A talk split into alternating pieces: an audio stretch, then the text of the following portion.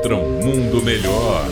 Uma crônica politicamente incorreta com Luiz Felipe Pondé. Uma pergunta que constantemente aparece é por que existem negacionistas e alarmistas em relação à pandemia. A primeira coisa a esclarecer é que sempre existiu. Por exemplo, negacionistas de que o homem foi à lua. Por exemplo, alarmistas que acreditam continuamente que o mundo está sendo dominado por ETs. E por quê? Não pense que a ciência pegou tanto assim, muito menos o método racional. A espécie Homo sapiens vive a maior parte do tempo e viveu a maior parte do tempo delirando. É muito provável que se você pegasse uma máquina do tempo e falasse a língua de 7, 8 mil anos atrás e fosse até locais onde nossos ancestrais viviam e fizesse uma pergunta, por que você faz X? Provavelmente você não entenderia bem a resposta porque ele iria viajar pelos mitos que justificam justificavam as práticas religiosas cotidianas. Hoje mesmo você pode ser um advogado e acreditar piamente que quando você sonhou com a sua avó morta, é ela mesma te visitando. Assim como alguém no Alto Paleolítico, há 60 mil anos atrás, provavelmente pensava a mesma coisa. Aliás, sonhar com mortos é provavelmente um dos fundamentos da crença na imortalidade da alma. O que, que isso significa? Significa que hoje, muitos, inclusive daqueles que nos ouvem na Rádio Metrópole, tenho certeza certeza acreditam piamente quando sonham com alguém morto é porque essa pessoa queria lhe passar uma mensagem. Ou seja, é um pouco do alto paleolítico que mora em você ou em cada um de nós. Nesse sentido, não é de estranhar que existam negacionistas da pandemia ou alarmistas. A espécie Homo sapiens se esforça duramente para não delirar a maior parte do tempo.